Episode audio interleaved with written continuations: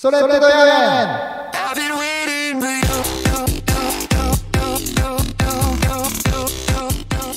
はい、始まりました。皆様、こんにちは。クリスチャンの疑問に寄り添うトーク番組、それってどやねん、それどや、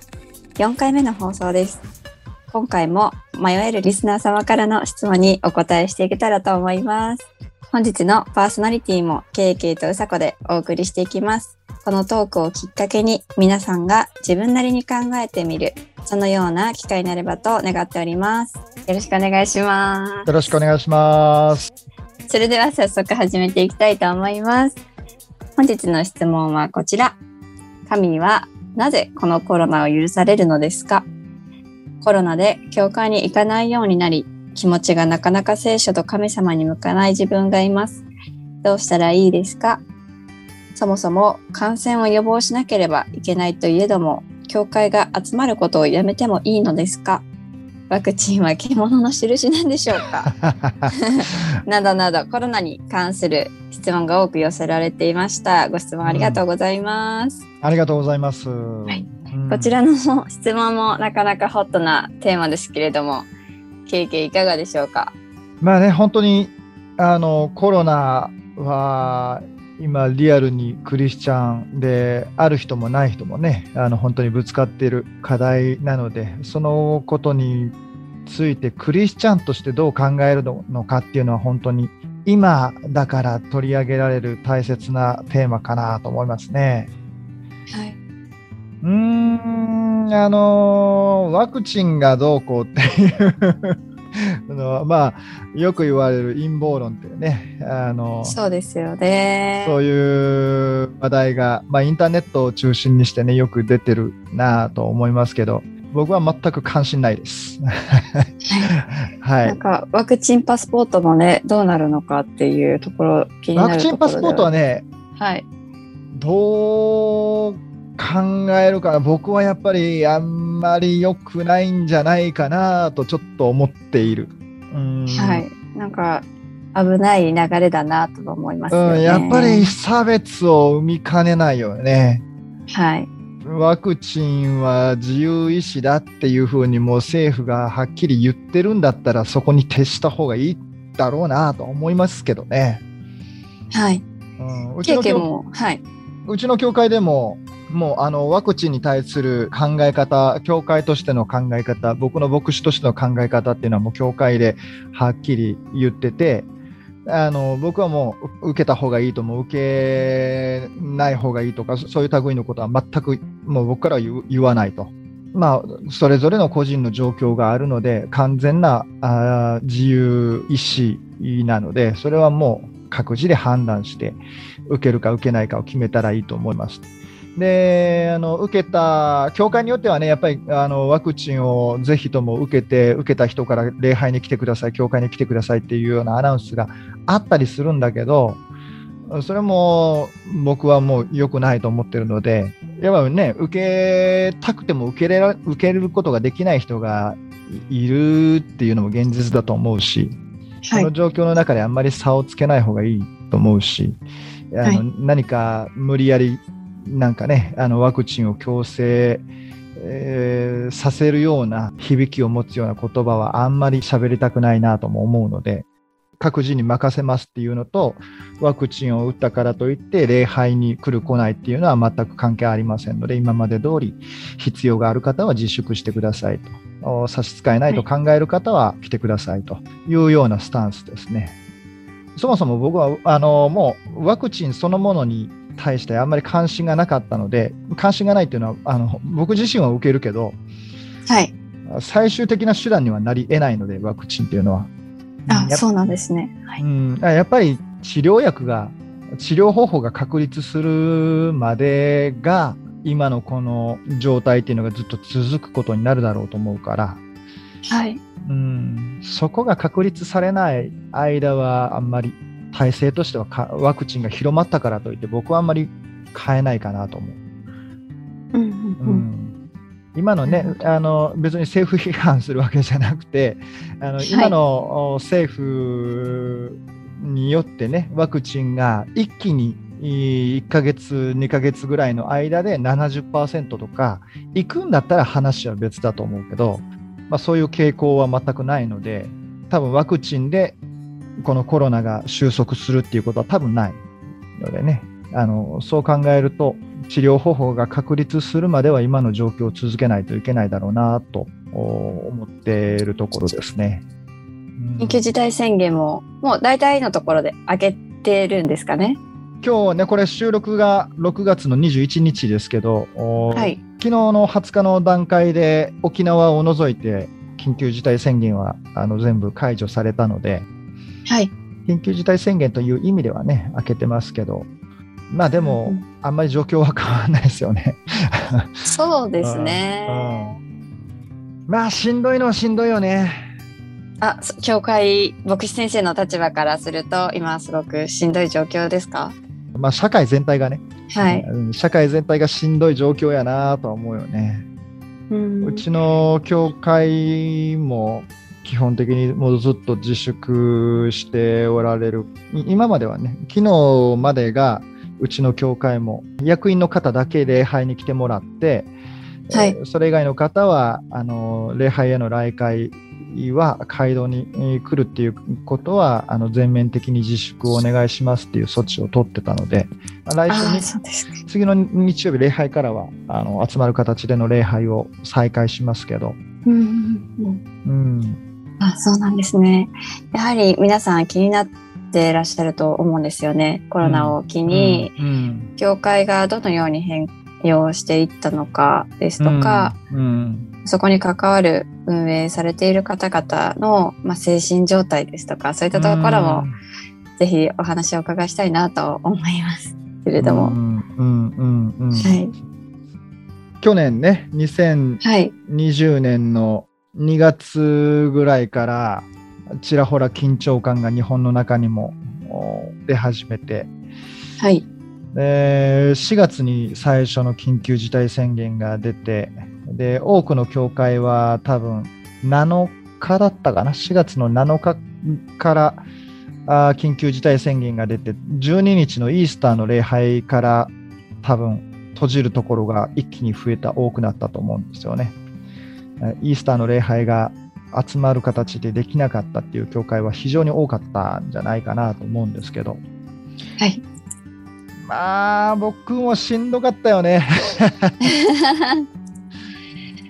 うんとにかくもうどう判断していいのかっていうのがもうそのね緊急事態宣言入る前から、はい、2月の終わりぐらいから教団関連の集会もちょっとずつ閉じ始めていって、はい、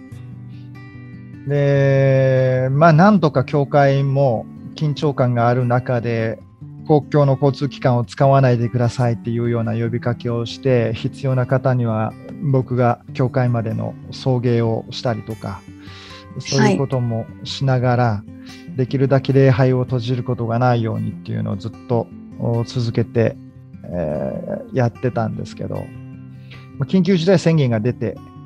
もう教会の方々と話をして役員の方々と話をして、えーまあ、街道に集まるっていうことを一回ストップせざるを得ないかなという判断で、来会の全面的な自粛っていう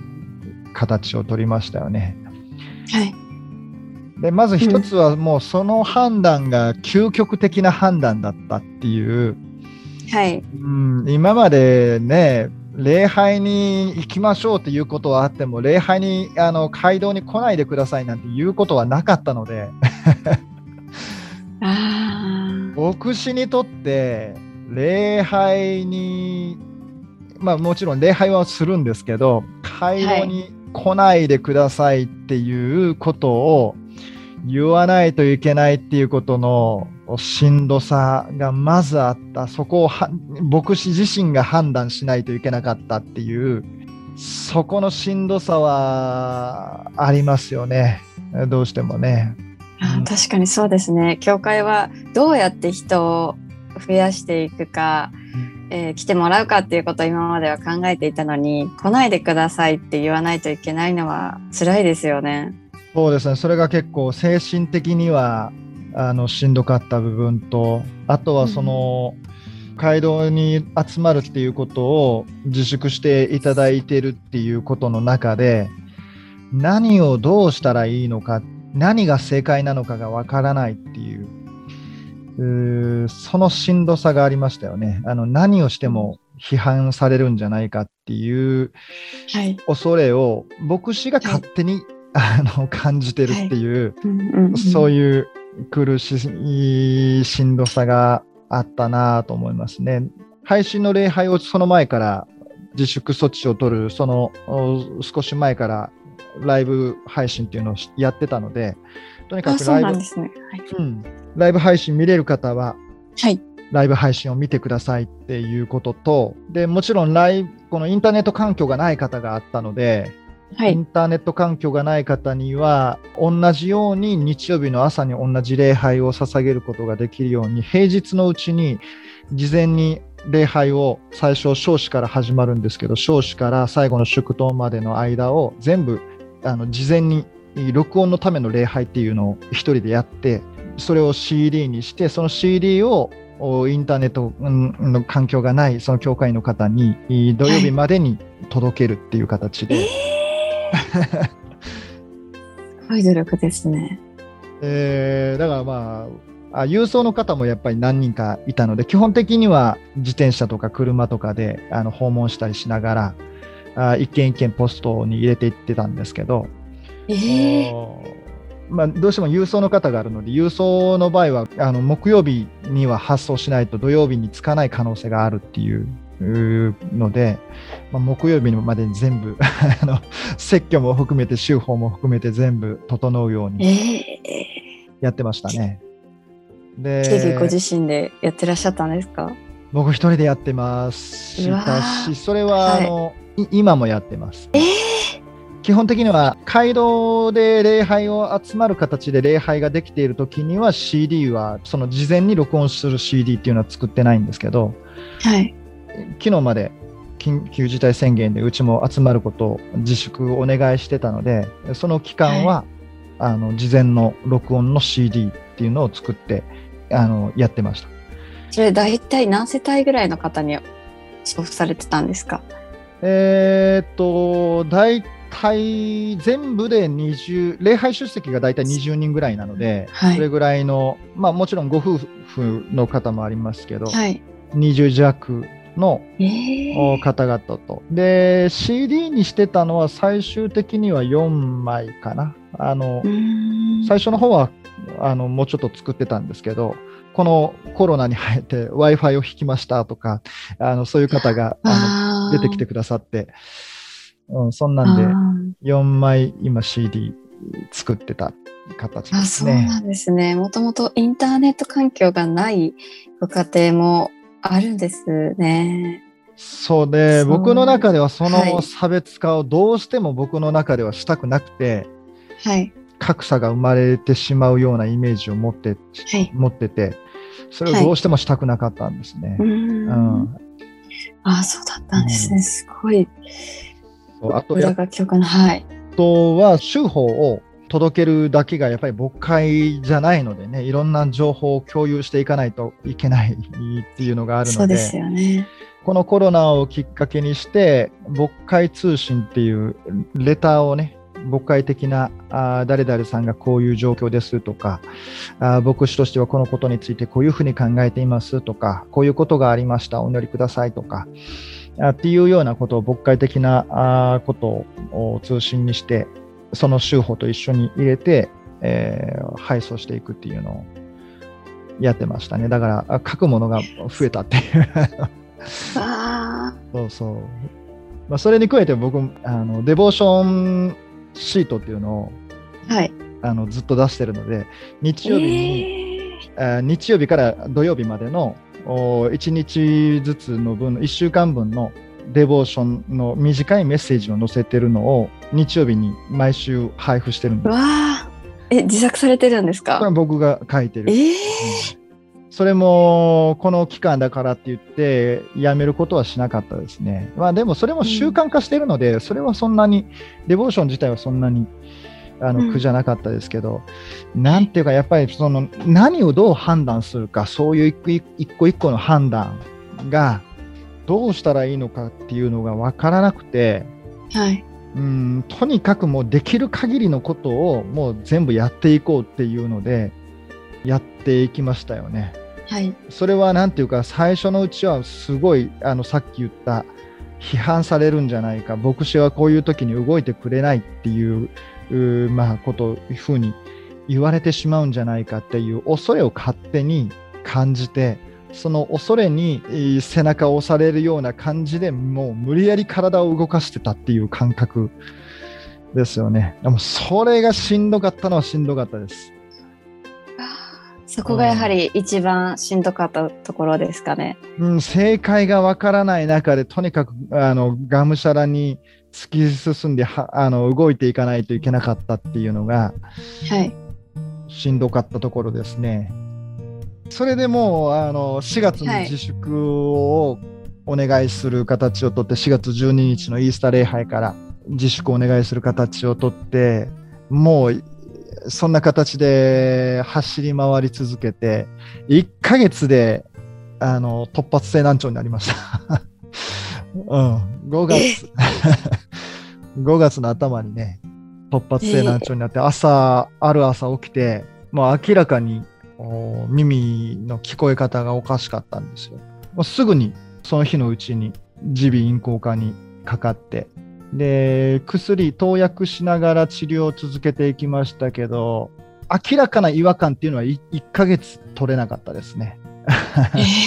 うん、明らかな違和感っていうのは1ヶ月取れなくって本当にあもうこれであの心配ないかなって思うぐらいには3ヶ月ぐらいかかりました。うんそれはやはり精神的な原因が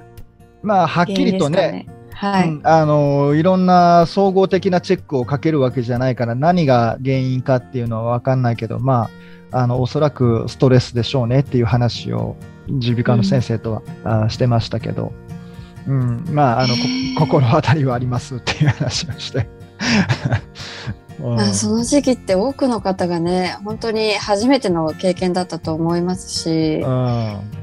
うんそう心の病気ですとか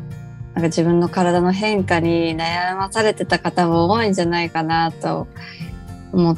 います。そのうん。本当に、ね、想像を絶するような恐れですとか孤独感があったと思うんですけれども、牧師間の情報共有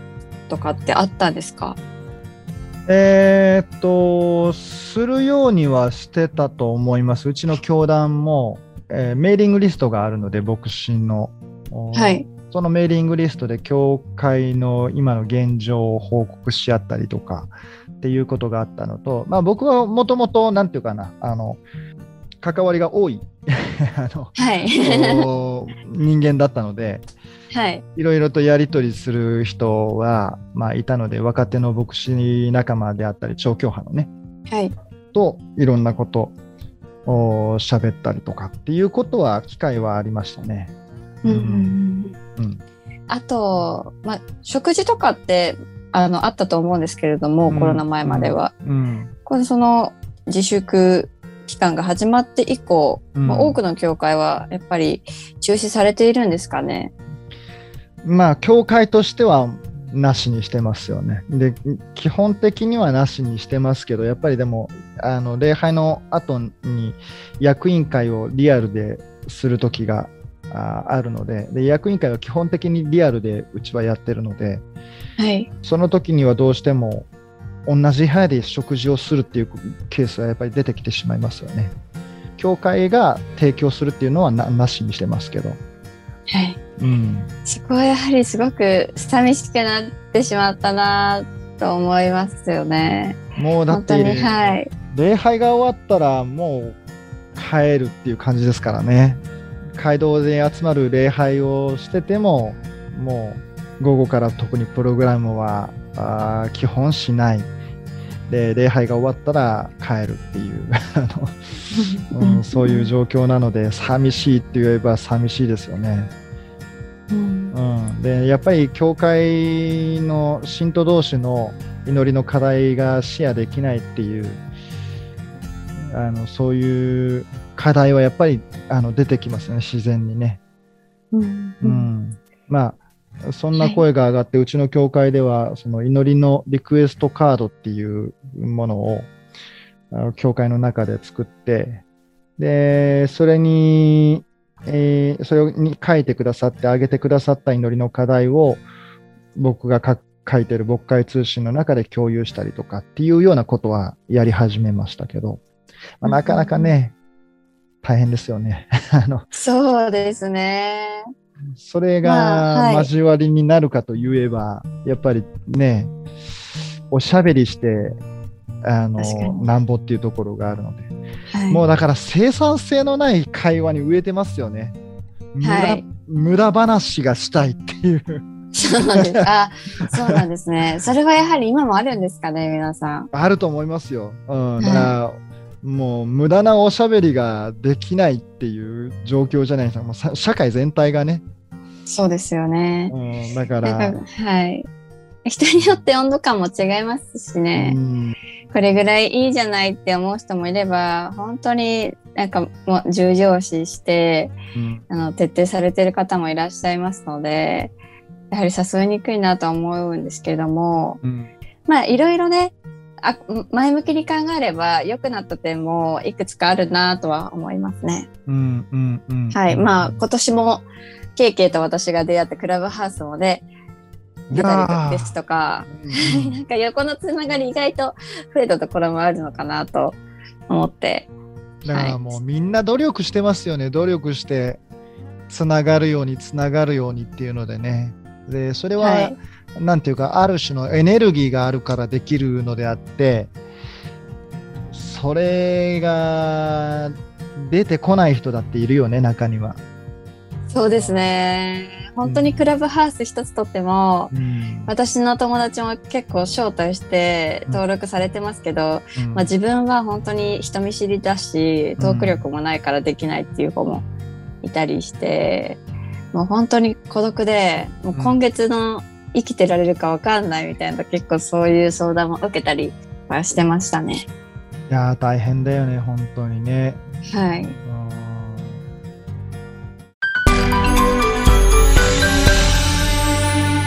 れってどやねん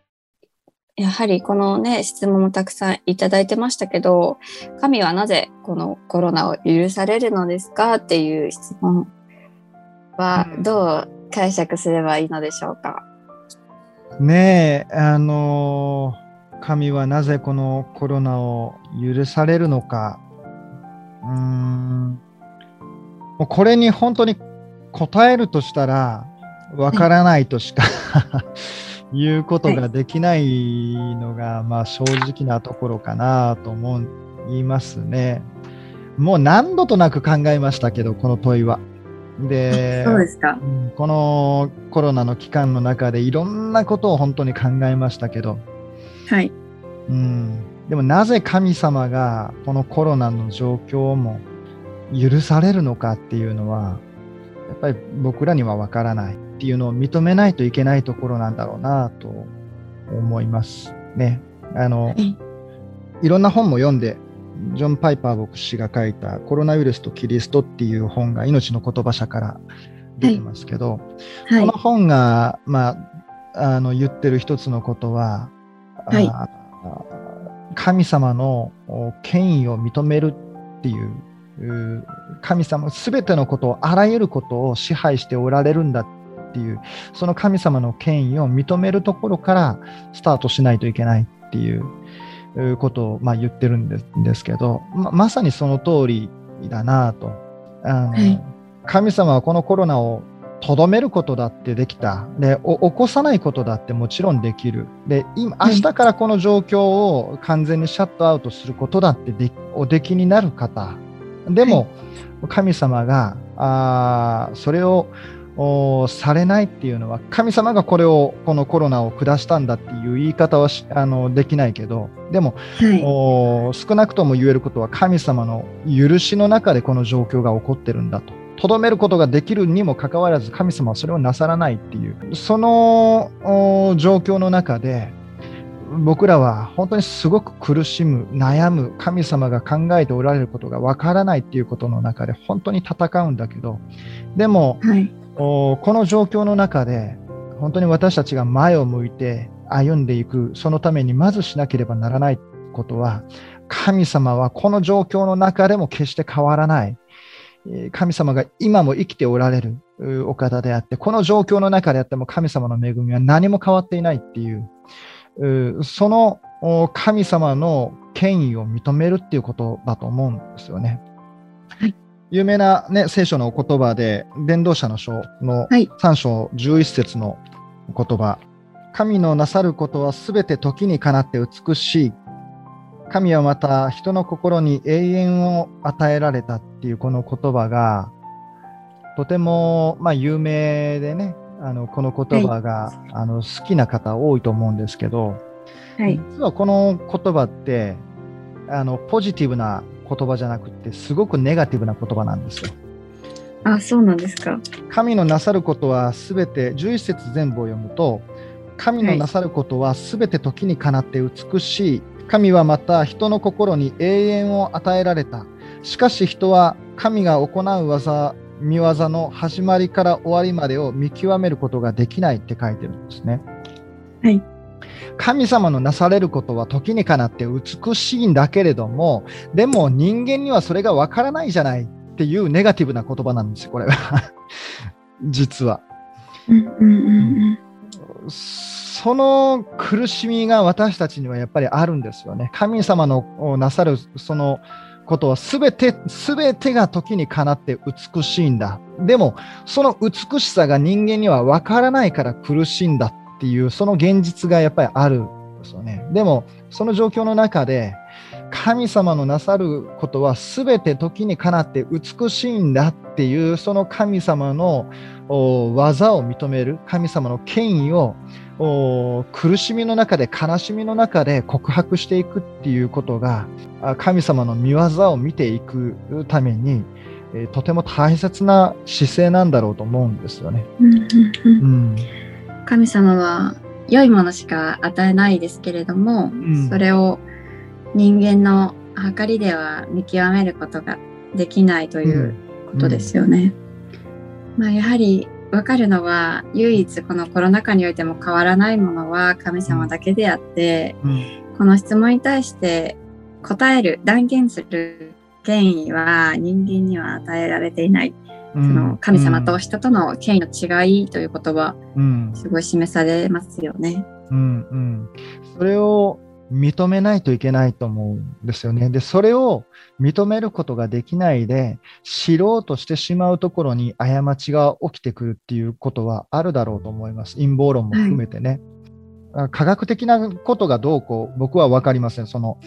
ウイルスがどこから起こったのかとか、そのことは僕には分からないけれども、まあ、ワクチンがサタンが送る印なんだっていうようなあのその聖書の読み方っていうのは明らかにおかしいからね。うん、いますよね。なんか陰謀論ですとかその黙示録の読み方がおかしい一部の方々もいらっしゃって危ないなと思ってるんですけども。いやあの本当に気をつけていただきたいですよね。黙示録はそんなことのために書かれたんじゃないっていうのを あのあの本当にこれはもうなんていうかもう叫びたい、うん、黙示録を取り上げてでこのワクチンはとかっていう人週末の恐れをいたずらに駆り立てて人を動かそうとするような動きっていうのはもう本当にやめてほしいと思う。本当そうですよね。なんか本当に人の弱みにつけ込むみたいな。うん。はい。黙示録は希望を与えるために書かれたんだっていう大前提をおろそかにしちゃいけない。はい、この時代の人、キリスト教の迫害、キリストクリスチャンであるっていうそのことだけで迫害を受けていた人たちがどんどんどんどん次々に殉教していくっていう現実がある中でヨハネ,、はい、ヨハネもパトモスに島流しにされてでもその島流しにされたパトモスで神様から幻を見せられ見させられた。でそれを一つ一つ書き留めていった。それを教会の人たちと共有したわけですよね。でそのヨハネが見た幻彼が書き記した一つ一つの言葉が現実の苦難の中にあってる人たちのどれだけ慰めになり希望になったかっていう、そのことのために黙示録が書かれたんだっていう大前提を無視して人に恐れに駆り立てるような、そういう聖書の読み方はね、本当にやめた方がいいと思う。はい。うん。もう。そうですね。本当に、これだけは、いいはい、あの、誤解しないでいただきたいなと思うのが、この状況下において職業ですとかお住まいとか大切なものを失う方が急増する中で、うん、あの自分自身を責めたりですとか、うん、あのされる方いらっしゃると思うんですけれども、うん、本当に個人個人が何か悪いところがあるわけではないというところは覚えていただきたいところですね。本当にそう。僕らが今、はい、しないといけないっていうのことは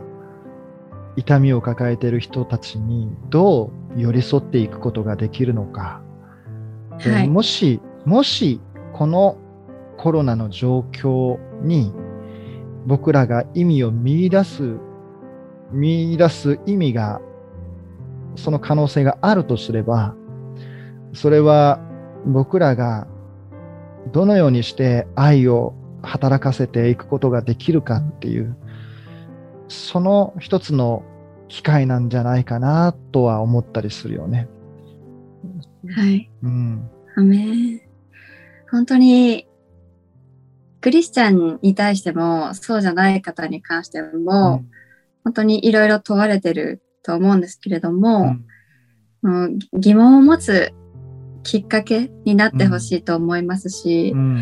やはり今まで本来であれば届かなかったところにもインターネット礼拝などを通じて、神様の聖書のメッセージが届くようになってきているので、うんうんうん。うん、本当の、ね、神様に出会ってほしいと思いますし、まあ、クリスチャンにおいてもやはり信仰に立ち返って、うん、あの強くされて立ち上がってほしいなという気持ちでいます。本当にね、本をね、いくつか読んだっていう話をしてしたんですけど、あの、はい、さっき紹介したコロナのコロナウイルスとキリストっていう本については、もっと喋りたいことは、この本っていうのはあのもっとたくさんのことを書いてるので、いろいろ喋りたいことはあるんですけど、はい、あのーはい。神とパンデミックっていう別の本があるんですね。神とパンデミック、はい、コロナウイルスとその影響についての考察っていう NT ライト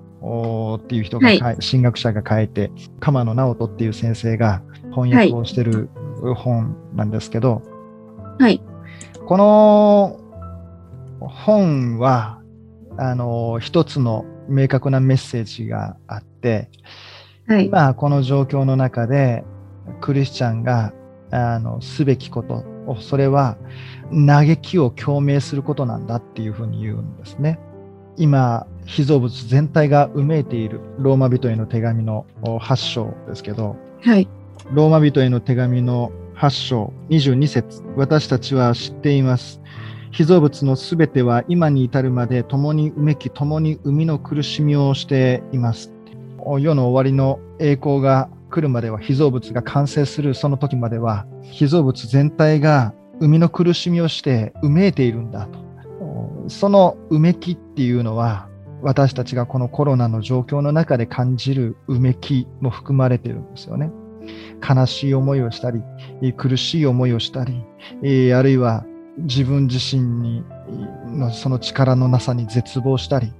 あるいはこれからどうしていったらいいのかがわからないっていう、そういう絶望感に陥ったりっていう、そういううめきの一つ一つがあって、本当に被造物が完成するときまではそういううめきを私たちはずっと上げていくことになるんだけれども、今この状況の中で私たちがする必要のクリスチャンがする必要があるのはこの世界が上げているうめきの声に共鳴して一緒にうめいていくことなんだっていうわけですよ。はい。うんそのおうめきを共鳴してう一緒にそのお泣く者と共に泣き、えー喜ぶ者と共に喜ぶっていうのがローマのお城の方にありますけどそのうめきを一緒に共鳴していくその中で被造物がの完成の日が少しずつ近づいていくんだっていうそういうメッセージなんですね。はい。私たちがいかに嘆いている人に、うめいている人に寄り添っていくことができるか、今目の前で嘆いている人、苦しい思いをしている人に対するかけることができる言葉なんていうのはないんだっていうことを認めて一緒に嘆く。今この状況の中で本当に苦しい思いをしているその苦しみをお一緒に味わいながら一緒に嘆いていく。うそこにうんクリスチャンの今の役割があるんじゃないかっていうわけですよ。はい。うん、本当にそれはあのその通りだなと思うんですよね。うんうん、あのはい。この本の中でも紹介されている一つのキリスト教の歴史の中で起こった出来事があって、それは紀元251年から265年にかけて、ローマ帝国、当時のローマ帝国で疫病が流行った出来事があったんですね。はい。あのローマで1日に5000人あるいは6000人っていう方が亡くなったっていうようなそういう疫病の出来事がああった。それは具体的な病名が何だったのかっていうのは分かってないんですけど、はい。うんあるいはちょっと複合的ないろんなあ疫病が同時発生で起こってたのかとか、そういううん。のはいろいろあるんですけど、その影響の中で、まあ、みんなもう街から人はみんな逃げていって、えー山の方に出て行って、あの逃げていって、で街にはその病にかかっている人とすでに亡くなった人の体が転がっているっていうそういう状況の中で、うん。えーでもその状況の中でクリスチャンが取った行動っていうのがあキリスト教の文書の中にもキリスト教以外の一般のおローマの歴史について触れている文書の中にも残ってるんですね。でそれはクリスチャンたちがあその病気の人たちに寄り添って介抱していったっていうことなんですよ。うんうんうんうん自分の命命っていうかあー自分の体をもうそこにい投げ出していってそれそこにいるのがクリスチャンであろうがクリスチャンでなかろうが病気の人に寄り添っていってでその病気に寄り添っていった介抱したために自分がその病気にかかって亡くなっていくっていうこともよくあったわけですよ。はい。その介抱して、えー寄り添ってお世話をしてあげた人はその人は栄養を取り戻すことができてえー病気にはかかったけど、そこから回復することができるっていうケースもちらほら起こってくるわけですよね。はい。でもお介抱していった人は自分が病気にかかって亡くなったりするするわけですよ。はい。そういうふうにして解放されたのでな治った人は当然同じように自分も同じことをしようっていうことで、え病気にかかっている人を解放していくわけですね。でも今だから分かることですがあのこの病気にから回復した人はあ免疫を持っている状態なのでその病気にかかっている人に寄り添っていっても重もう一回かかることはあったとしても重症化はしないわけです。そうやって回復していった人が少しずついろんな人を解放していった中で、街に自然免疫がどんどんどんどん広がっていった。それがこの疫病の収束につながっていったっていうふうに考えられてるんですね。あのクリスチャンが取った愛の行動が疫病を収束していくっていうことになったわけです。それはこういうふうにしたら、もちろんその当時のことですから、こういうふうにしたら自然免疫があできるとか、あこういう情報、こういうふふうに対応したらいいとかっていう情報は全く皆無です。ではいも神様があー病気を治してくださったんだっていうことに一人一人感動して、そのか奇跡に感動しながら、一人一人が同じようにその愛の技を行っていくわけですよね。うんそのクリスチャンたちがした愛の技っていうのが今 NT ライトの本で言うところのこのうめきを共鳴するっていうことだと思うんですよね。もちろん、はい。今は情報量が違いますからどういう何をどういうふうにしたらあ疫病を予防することができるのかっていうことを私たちは知ってますから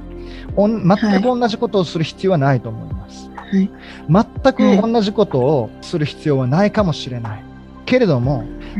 その時にそのクリスチャンたちが起こした愛の行動を今の自分ならこの状況の中でどう表すことができるんだろうかっていうことは考えたいなと思うんです。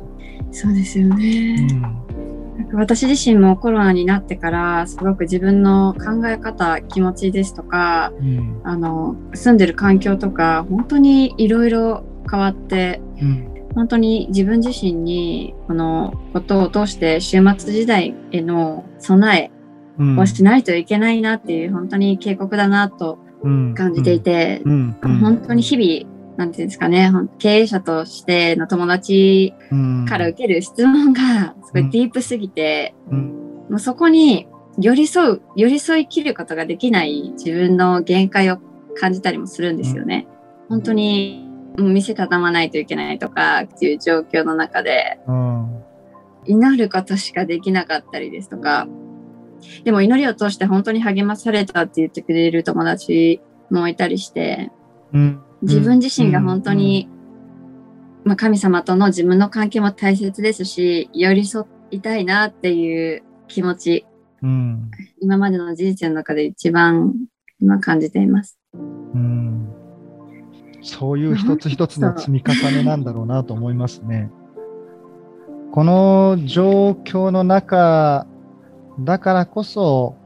見える神様の姿っていうのがあるんだろうなとは思いますよね。それはね、もちろん簡単には言えないことだなとも思うんですけど、やっぱりね、あの、予部の姿を思ったりするんですよね。そうですよね。ヨブが体験した苦しみがどれほどのものだったんだろうっていうのはもう想像することなんてできない。